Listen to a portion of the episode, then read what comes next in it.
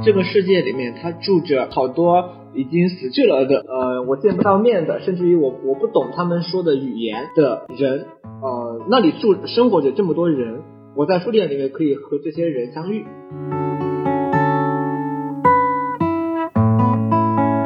而开书店可能有点像在在大城市里面崇拜效率、崇尚时间，大家都在迷茫几岁要干什么的这样的一个环境当中，似乎是在做着一个农业时代的一个事情。呃，如果什么东西都是一二三四五可以说得清楚的，如果把什么东西都当做解决问题来来解决嘛，似乎有似乎有点无聊。太多的文明，它就是自由散漫的。当然，如果说是呃这么一个播客嘛，半个小时、一个小时，如果说它是在解决一个问题，它很严谨的在走的时候，其实它已经踏入到了近近几百年的这种现代构成的对人的这种牢笼当中。森林里面的一棵树打着闪电的时候，那棵树就被劈到了，那棵树它就倒掉了呀。它就是这样的，自然它就是这样的，人也是这样的。鲜花在岸上开，哦，他们在等待。你为什么不回来？哦，我已全都明白。来来。Hello，大家好，欢迎来到七号褶皱。这是一档通过普通人的视角记录世界的播客节目。我是主播柳苏，今天邀请到的嘉宾是一位我非常欣赏的朋友云秋。他曾在万盛书店工作，后来又从事成人教育相关的工作。在他身上，我时常能看到对书店和教育最纯粹、深沉的关切。本期节目想要通过和云秋对谈，站在离普通读者更近的位置，聊一聊我们眼中书店的不合时宜以及不可替代。呃，那云秋跟大家打个招呼吧。嗨，大家好。您可以简单的跟听众介绍一下自己。我的名字不重要啊，我来自哪里不重要，我我做过什么甚至也不重要，我在哪里读书，学过什么专业也不重要。那重要的是什么呢？重要的好像是我一直处在一个不合时宜的状态当中吧。啊，而且在追求一些虚无缥缈的，有点我自己也不太知道的东西。一直有各种彷徨，各种犹疑，各种纠结。我觉得这些词可能更加合适的能描述出我这个人来吧，而不是其他的一些标签。哎，就是又听到熟悉的云丘式的发言。事实层面吧，我们接触到的很多人，大家通行的交往的货币可能就是身上的标签，就很少有人把一些就我们可能好多人在回避的词眼放在自己身上。我感觉云秋上来的自我介绍一下子就把我们的这个博客的，就是就是拉到了那个就非常纯粹，然后只有自己想要做什么事情或者是自己思考的事情的那种状态。其实这样的介绍，我记得比较深刻的是从一一年九月份我开始上本科的时候，呃，第一次在所有的呃这一个专业两百多人的面前嘛，然后大家说呃上去自我介绍，我第一次说的时候，我我差不多说的就是这个意思。就是可能有些听众会觉得，哎，感觉什么都没说，但是其实会留下一个印象，就是关于这个人非常模糊的印象。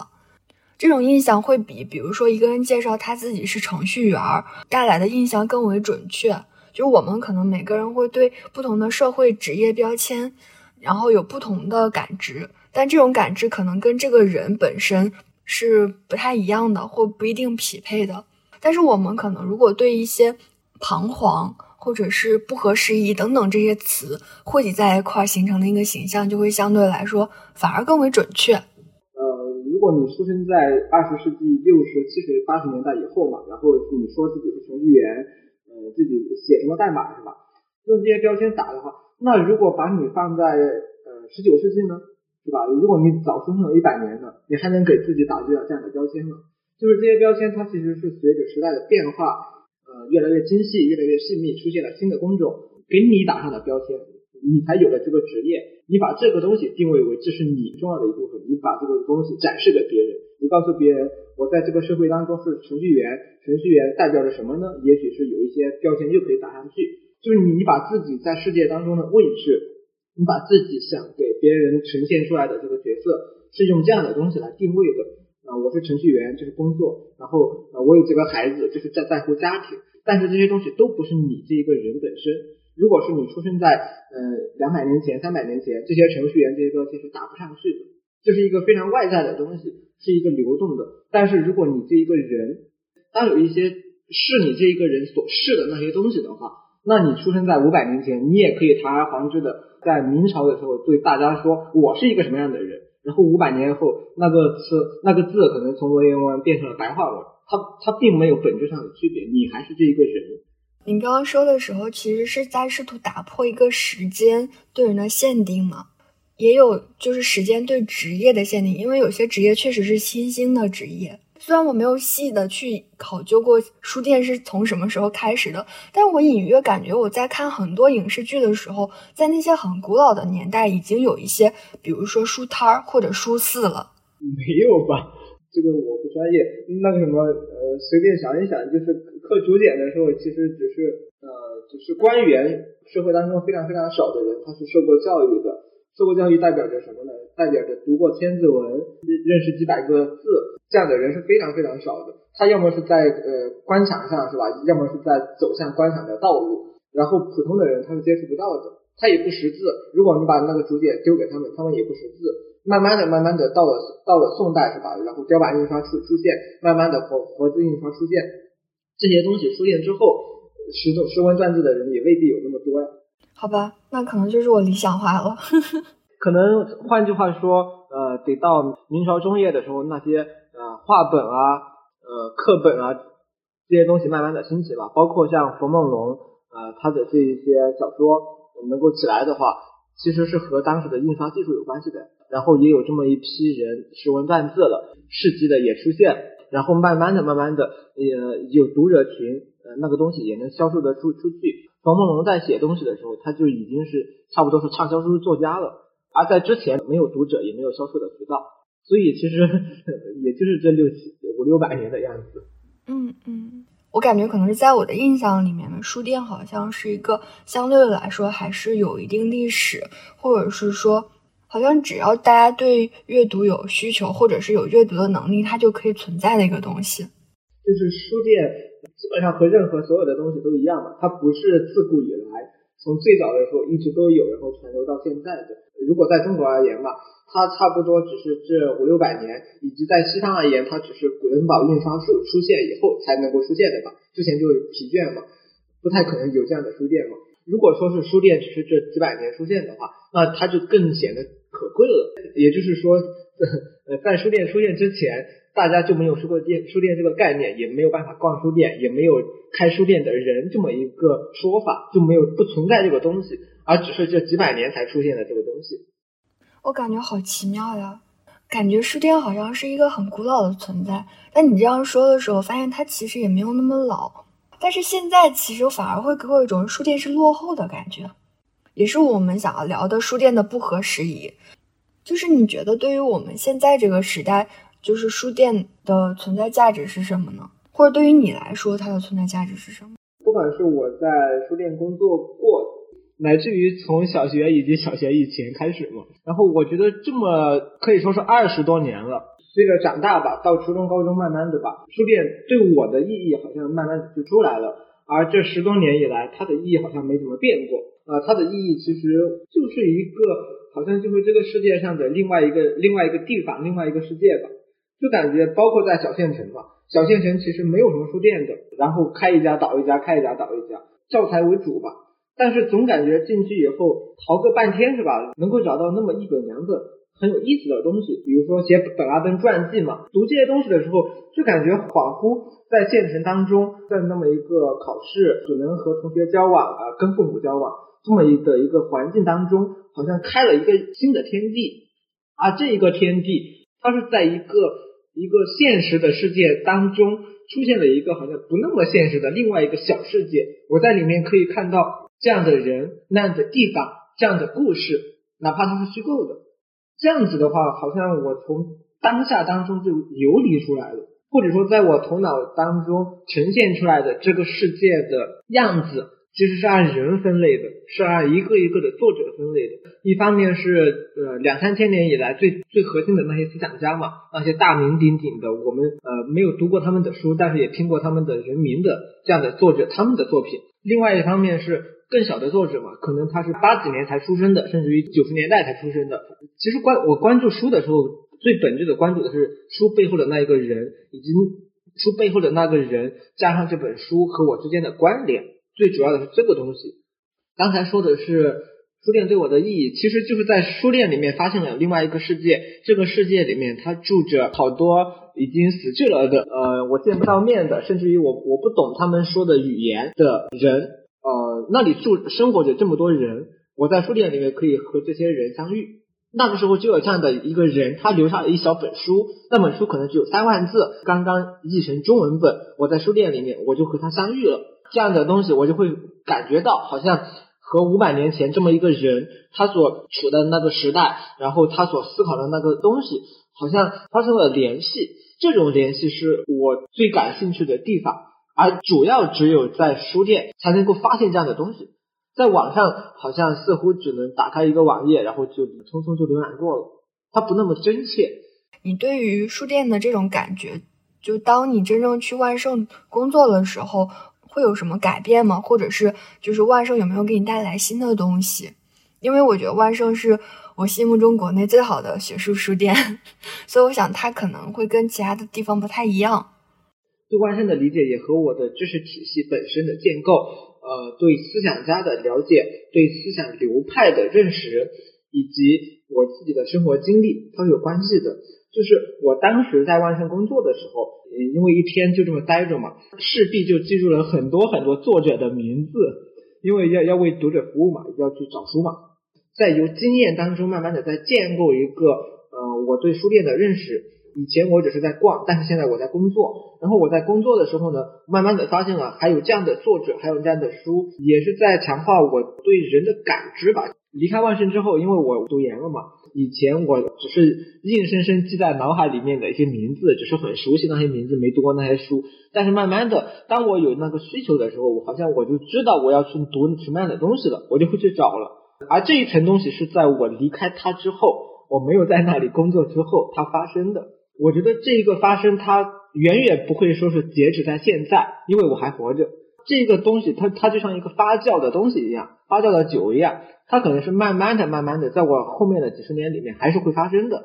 当我遇到困惑的时候，我会想到一些人，我会去翻，而这一个我想到的东西，很多可能会源自于我那两年里面在万盛工作的时候给我打下的那个烙印。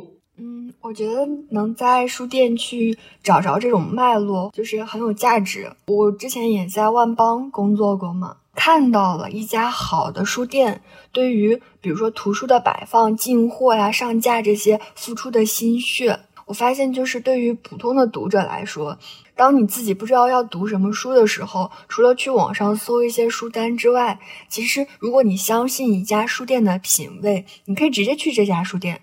像你刚刚说的，问书店工作店员也 OK，或者看到书架也 OK，因为他们的摆放一定有他们的理由。比起计算机检索或者是联想，更意味深长的一种关联，就是我当时在万邦的时候，一方面感受到所有人对于书的尊重。大家很忙嘛，其实你并没有办法就是细细的看这本书，但是你就会知道，哦，在这个书店的某一个书架上面的某一个位置摆放了一本特别棒的书，然后路过的时候看一眼就会觉得很开心。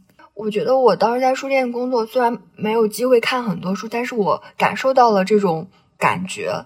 就是我知道，如果我有的时候缺这种喜悦，就会去书店去摸摸，就是我很喜欢的书的封皮儿，然后我就会得到一种补给。嗯，你说到这个摸书的话，其实还挺有意思的。在书店工作两年嘛，呃，手上摸过很多书，然后看书吧没好好看。呃，其实不同的人摸书还是不一样的，就有的人摸了一下是吧，看到它的名字了，大概就知道要放到哪个架上，然后他就把它放到那个架上就好了。呃，如果你摸书多摸两下，以及摸完之后你还翻开再看看目录，再看看序言，神奇的事情可能就会发生了。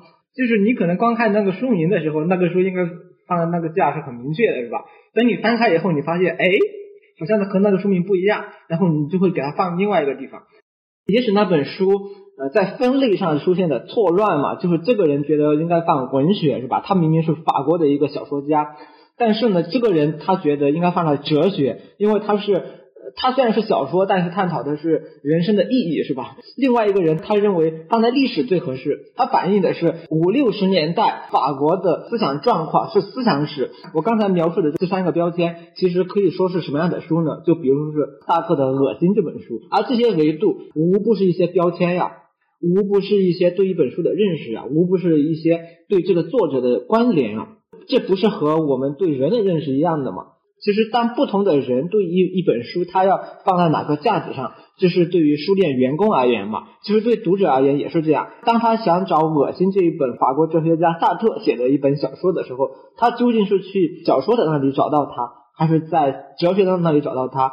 对这一个读者的意义是不一样的。总而言之，就是书店呈现给你的状态是这样的，然后你在这这家书店里面，你看到的分类是这样的，你跟这些作者之间发生的关联，它就不一样。就像跟人的关联不一样一样。我刚刚也想到，就是如果我作为一个普通的读者，如果我去平台上面去检索书目，那有一个前提就是我要知道这个书目，我才能有可能搜到它。如果我不知道，就像我如果不知道萨特写过《恶心》，我根本就没有可能去搜这本书。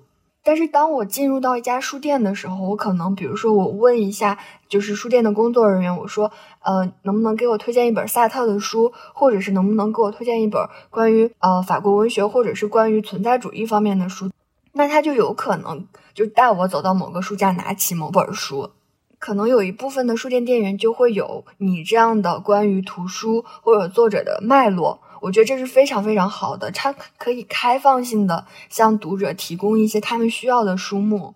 然后我还见过另外一种，就是我觉得可能是就是书店的常客，然后跟书店店员之间的关系。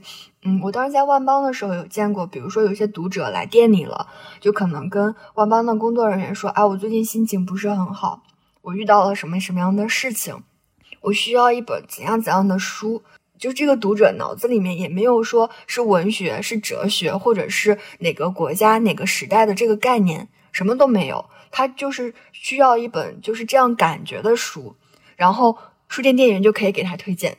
就这是一个你不知道在平台上如何去检索的一个存在，就是你只用传递出这样的感觉。我就非常喜欢在书店有这样的连接，这种连接不是就没有那么生硬，也没有那么单向，而是非常。灵活有弹性的一种互动，我也想问，就是不管我们是从有曾经的书店工作人员的视角，或者说我们现在其实就是一个普通的读者，就是你是如何看待那些走进书店的人？这部分其实不太好说了。比较有名的一些书店，已经差不多成为文艺青年一定要去探的地方了。呃，当然，其实我我也是这一部分人当中的一个。还可能有其他人吗？然后另外一部分。就是那些常客嘛，其实更多的是这家店在你家三公里范围以内。如果把书店当成一个普通的店的话，比如说把它当做一个便利店，当做一个和其他商店没有区别的店的话，但是它跟其他的店有什么不一样呢？比如说和餐馆和卖衣服的地方，在于卖衣服的地方里面，它就卖的是衣服；在餐馆里面，它卖的就是吃的，哪怕它有饺子、有有猪肘子、有不同的东西，它还是吃的。你说在书店里面，它卖的是不是书呢？是。它也是书，但是这个里面好像总感觉不太一样。甚至于书店里面，它也有写衣服的书，是吧？啊，穿衣服的风格、时代变迁的书。书店里面它也有关于衣服的，它也有关于吃的，就感觉这个里面它是一个另外的一个小世界。而这个小世界里面，它好像什么都有，这个就是它的神奇之处。就在这个时代下面，有更多高效的工具的存在，那为什么还会有一些人去走进一个线下的书店？在书店不多的地方，以及书店里面没什么好的东西嘛，在那样的地方挺无奈的呀，只能是在网上买。但是在北京这样的地方，好像更愿意在书店花钱。当我们说大家不逛书店、不买书、不看书，或者说去网上买的时候，其实有一个问题在于啊，并没有那么多好的书店值得为他去付钱，其实挺悲哀的吧。我一直奇怪，为什么街上那么多那么多吃的店是吧？卖衣服的店，然后各种杂七杂八的，为什么就很少有书店？这个我非常奇怪。比如说出去聚餐嘛，进到一个环境好一点的餐馆嘛，我我就总会想，你说这么两百平这么一个餐馆，你说如果他分出三分之一来卖书是吧？不是吃饭的时候嘛，工人读书是吧？从某个角度上说，这个事情是能做成的，但是没有见过这样的地方呀。反正我就是很奇怪，为什么其他的这些需求会那么旺盛啊？然后一座城市能够支撑那么多的东西，但是它撑不了多少家书店。如果它能撑得了那么多书店的话，为什么那么多书店都倒了呢？就是实实在在的觉得这个东西有点不可思议，为什么会是这样的？确实，书店它归根结底也是服务业嘛，然后它确实跟那些餐厅啊或者是服装的店来讲，他们就都是店，但是区别可能在于它是一个非常奇妙的一个刚需。就像衣服啊，或者吃饭这些，其实是我们大部分人衣食住行，是我们的民生吧。对于生活来说，是一种粮食性的存在。然后，但是书店不是，书店不是对于所有人来说都是需求，它更像是一种，比如说有些人非常喜欢喝咖啡，那他每天都得喝；有些人喜欢喝茶，那他想放松的时候就得喝。它是对于少部分人来讲是一种粮食性的存在。我总觉得吧，其实所有的店吧。有个空间的地方，好像都可以变成书店的呀。我之前也会这样，就到一个地方，哎，我觉得哇，好宽敞呀，就会心里有点可惜，为什么不做成书店？或者是就是有些地方，我觉得，哎呀，空间利用度不够呀，放个书架好不好？我我自己都都感觉，哎，我是不是变得非常的匮乏，以至于我看到什么就想把它用书填满？为什么大家不开书店？或者是说，为什么我们经常看到的新闻就是这个书店倒闭了？然后或者说这个城市留不住一家书店等等，我我能看到大家的惋惜，但是我没有看到就是太多人因为这个惋惜而倒逼出来的拯救吧。我觉得这个行业不景气是一回事，然后投身开书店是另外一回事。我觉得行业它是一个虚虚无缥缈的一个东西。其实当我们说行业的时候，跟一个一个具体的人没有什么关系，它是一个大而化之的一个词。当我们说书店行业不景气的时候，出版行业不景气的时候，跟里面在真正从事着书店这个事情的人已经没有什么关系了。我觉得你是在做这些事情的，每天做这些杂活，早上开起来，然后打扫，然后然后喂喂猫，下音乐，然后擦一擦书架，来人了结一下账是吧？然后如果要有小偷的话，你还得报一下警是吧？你是在做一家书店的。是书店行业是什么样子的？它不景气，这是一回事。但是一个人喜欢做这个事情啊，我总觉得他两个东西好像不太一样。能在这个不景气的书店行业当中，呃，依然选择做这个事情的人，也未必那么英英雄吧。就是走上这条路的人，他可能呃有一方面的原因可能是学历不高，有一方方面的原因可能是没什么更多的能耐。他可能也喜欢这个书，然后他自己也不一定读书，不一定读得懂书。但是他就在几十年就做下来了。你要说他只是把这个东西当做一个工作嘛，也不是，他也有感情。你你说他他为什么就不能把书店放弃掉，一一个月多赚点钱呢？好像开书店的人未必就那么的英雄主义，未必那么的和这个时代相抗衡。他可能也有自己的一些被迫的因素嘛。但是他就是在做着，他每天就是在做这个事情。这种里面有一种朴素的感情在里面。但是这个东西一点都不代表着这些人他。不可近，它可能更接近现实。因为我自己也曾经想过要开书店嘛，然后当我去了解开书店的过程，就是其实确实是很繁琐的。你要付租金，然后装修、水电，然后各种情况你要打理一通，还有就是真正日常的书店的运转过程也是非常琐碎的。能够把一家书店维持下去，并不是一件容易的事情。然后，但是他们还在做这件事情。其实，你想，对于一个店主来说，开几年的书店，自己这几年可能就在照顾这个书店了，其他事情就没有再做了。当我们还在焦虑说三十五岁之后自己的职场生涯该怎么办的时候，那那些可能三十五岁之前在开书店的人，就他们真的可能会把自己的职业黄金期就放在这个事情上了。就时间的投入也是一种非常宝贵的投入。从这个上面来说。总总之就是把非常宝贵的时间放在了呃这些上面的时候，其实是也是在现代的视野之下，是和像互联网企业啊这样的这样的去比较，来得到说是他们有可能会有这个风险。如果说是一个人生活在农业时代嘛，其实时间啊啊效率啊，并不像大城市这些行业里面那么的那么的使人焦虑的，那么的压迫着人的。比如说农夫种那个玉米是吧？他就是这样种啊，今天播，然后浇水，然后晒太阳，过几天然后再来给他浇水，就是没有那么多那么多卡卡着你的东西。而开书店可能有点像在在大城市里面崇拜效率、崇尚时间，大家都在迷茫几岁要干什么的这样的一个环境当中，似乎是在做着一个农业时代的一个事情，就是在城市里面种下了这么一块田，里面种的是书而已，然后等着谁来买。对，所以这里面就会有一些些张力。书店本身就是在这个就我们越来越快的这个时代里面，它就是有一点点跟这个时代不搭的。但他又在赌的事情是，这个时代上并不是所有的人都在跟这个时代契合，也会有一些人，他们本身就是有着像你说的那种，就是农耕时代的那种感觉。有些人身上就会有这种气质。其实，一个书店开的时候，尤其是一些好的书店，它是在为这样的人服务的。就是或者是为了，就是所有人身上的某一个面相，那个面相可能是我想安安静静、慢慢的做一些事情，然后他是为这些人提供的。就是我作为那种本来也跟这个时代不搭的人，我就很很感谢书店。就是如果没有书店，我们这样的人该去哪儿啊？回到农村吗？自己找一块地。我有的时候看到一家好的书店，我就会特别特别感动，感动老板愿意开这样的一个书店，感动这个书店之前的读者愿意为他花钱，让他可以维系到这天我遇到他，然后我也愿意为这个书店花钱，因为其实花的不是为我自己花，而是为未来到这个书店的人花。就我现在花的钱，甚至我之前的人的花的钱，都是为了让后面的人有可能遇到一家这样的书店。其实书店，我在想，它现在其实也慢慢的有各种更符合这个时代的竞品吧，比如说电子书呀，或者线上购书平台。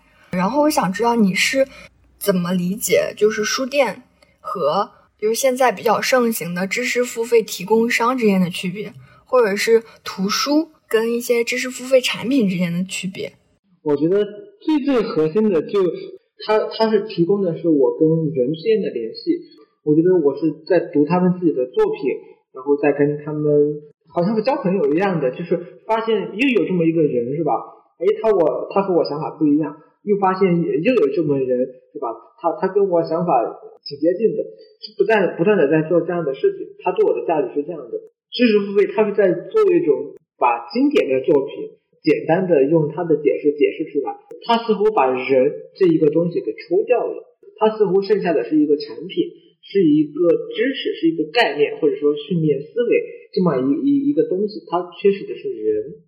当然，它背后有知识付费的讲述者那一个人，但是那一个人似乎他和写书的那样的人，以及和我读书的时候。和这一个人建立起的那种关联似乎不是那么强。比如说《瓦尔登湖》是吧？书店里面有什么呢？书店里面有书是吧？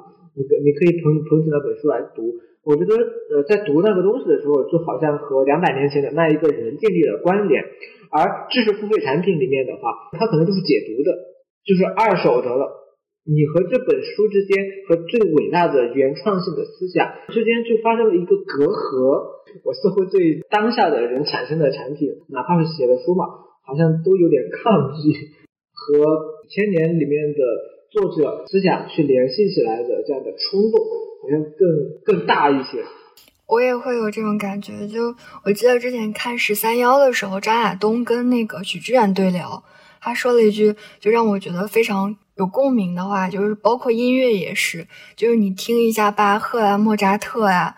就他们创作音乐，就你听完之后，你发现自己什么都不用做了，因为也做不出来什么了。就时间会把一些非常宝贵的东西留下来。我们现在其实讨论的东西或者思考的东西，就还是前人可能都已经讨论或者想过了，他们走得更远了。然后只是我们没有跟他们保持连接，我们以为我们在思考一些新的东西。我会觉得读书的时候会给我一种连结感。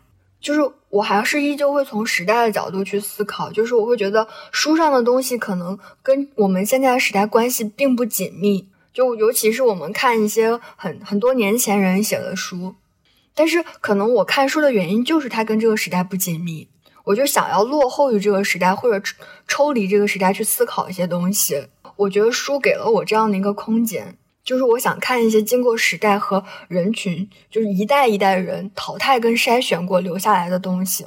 但知识付费就相对来说跟这个时代关系更紧密。我们都看到，比如说得到呀或者其他平台会推荐新课嘛，就是非常热乎的新鲜的东西是受追捧的。我们就没有看到过哪个知识付费平台就是在推荐十几年前的课。不现实啊！就是大家出来新课，就每个制作团队有 KPI 呀，就赶紧卖呀，就过了这阵就卖不出去了，是这种思路。就包括知识付费课程的提供商也是这样子，就他们推荐的课程跟课程内容的关系其实并不大吧。我之前看喜马拉雅上面，他们也会推荐，比如马东呀或者郭德纲呀这些的课程。其实更多因素可能是这个就是讲师的 IP 吧，流量呀、受众呀什么的。考虑的事情是能不能给我带来收入。但是书店的话，我们如果把它作为一个图书的提供的一个平台，书店就相对来说更为纯粹一些。尤其是那些就是品味非常独特的独立书店，就是老板可能。因为每本书的能带来的利润其实差距并不大，所以说书店老板他们在就选择图书的摆放方式啊，或尤其是推荐位的时候，就还是会更个人化一些。就是我喜欢什么书，哎，我觉得这个作者不错，然后我就把他的就关联的东西做一个专题放在书店刚入口的地方，就是这种感觉。然后我会觉得相对来说更是基于内容来推荐的。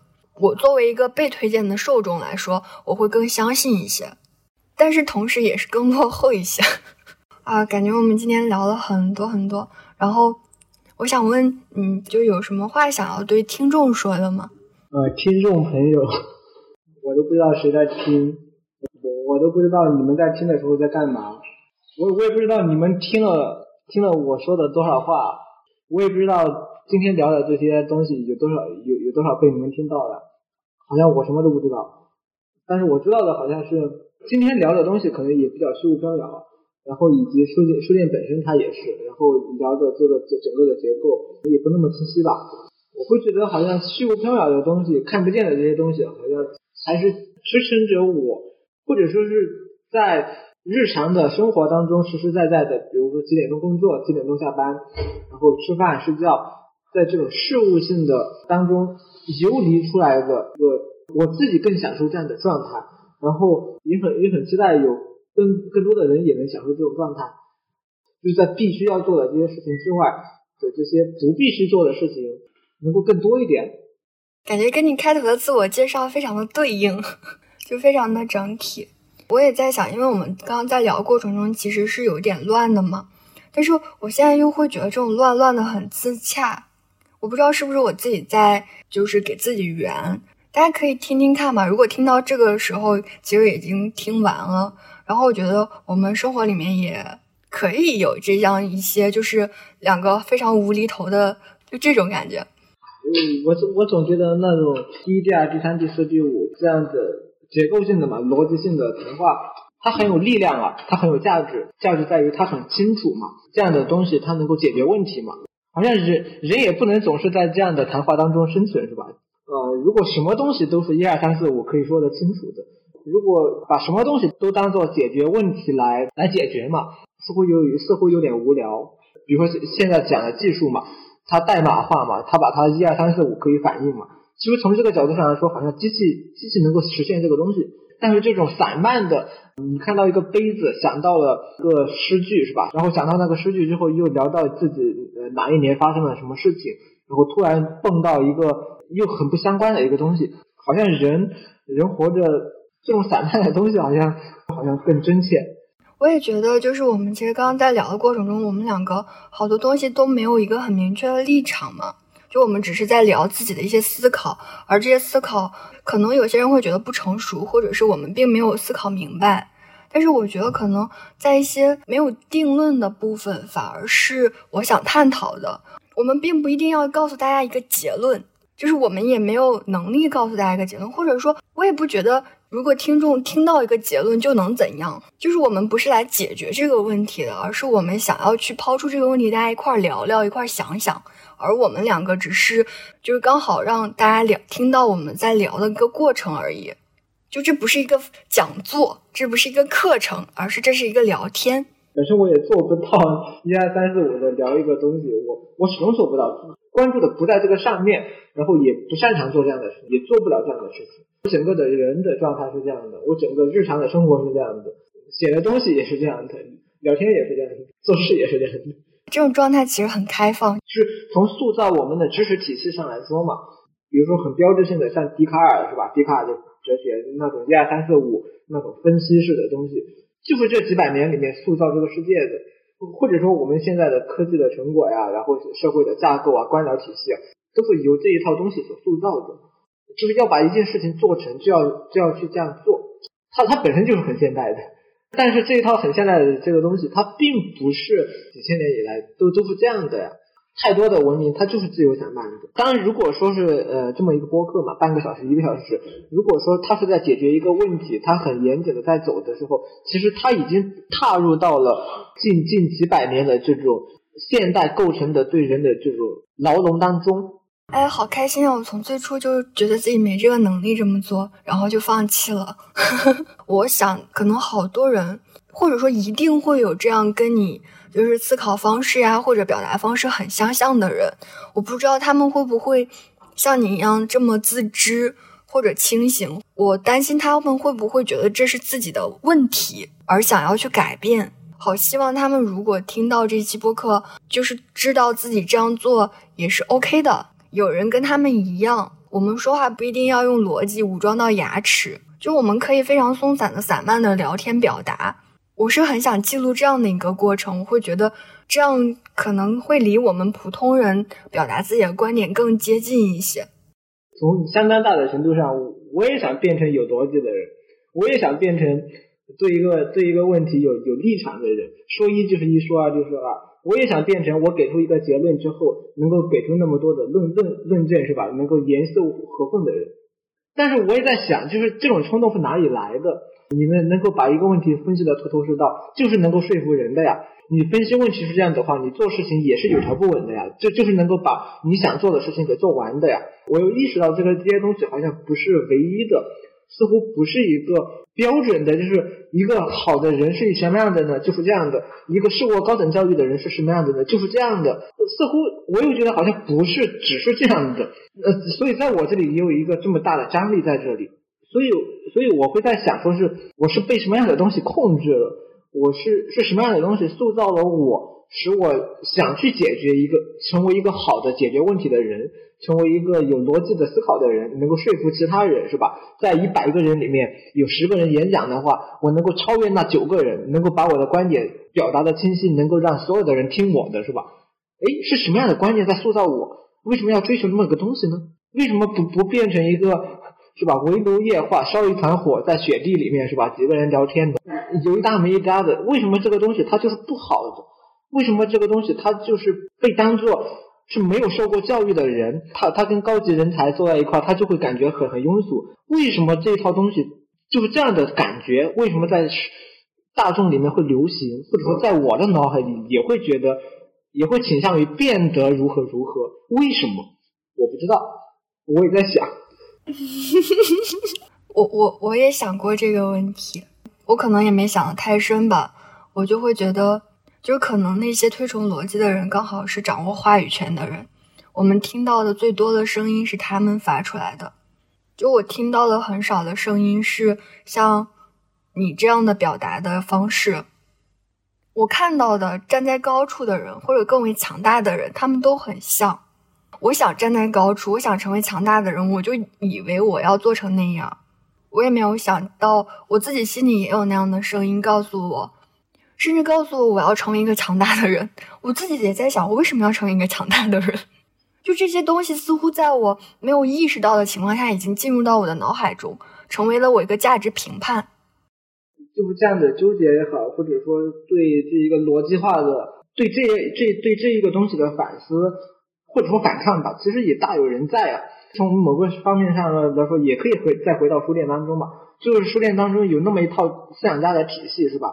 笛卡尔的时代，他他有那么强的逻辑，他能够把把解析几何也创造出来，是吧？